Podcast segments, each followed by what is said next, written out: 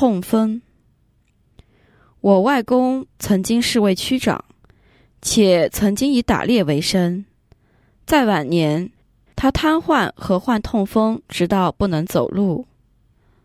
自从我懂事以来，就看到爷爷躺在暗房里叫喊痛苦，不能行走，一直需要有人照顾。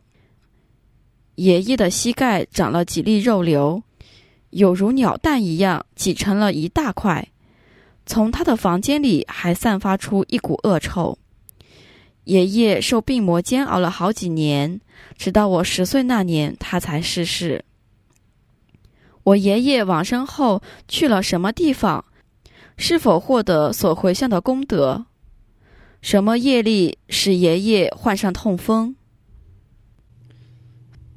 你爷爷患痛风，非常的痛苦，是因为过去世和今世宰杀动物做菜肴，以及买卖动物的恶业报应。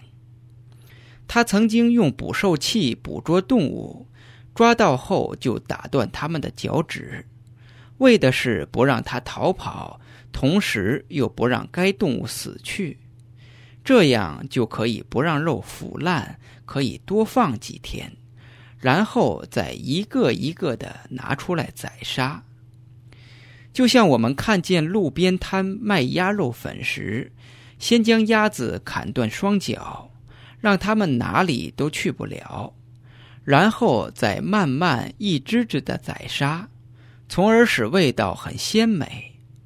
也正是如此的业力来报应，因为今世的杀业。让他往生后堕落第一间大地狱，正在被狱卒化身为他曾宰杀过的动物撕咬。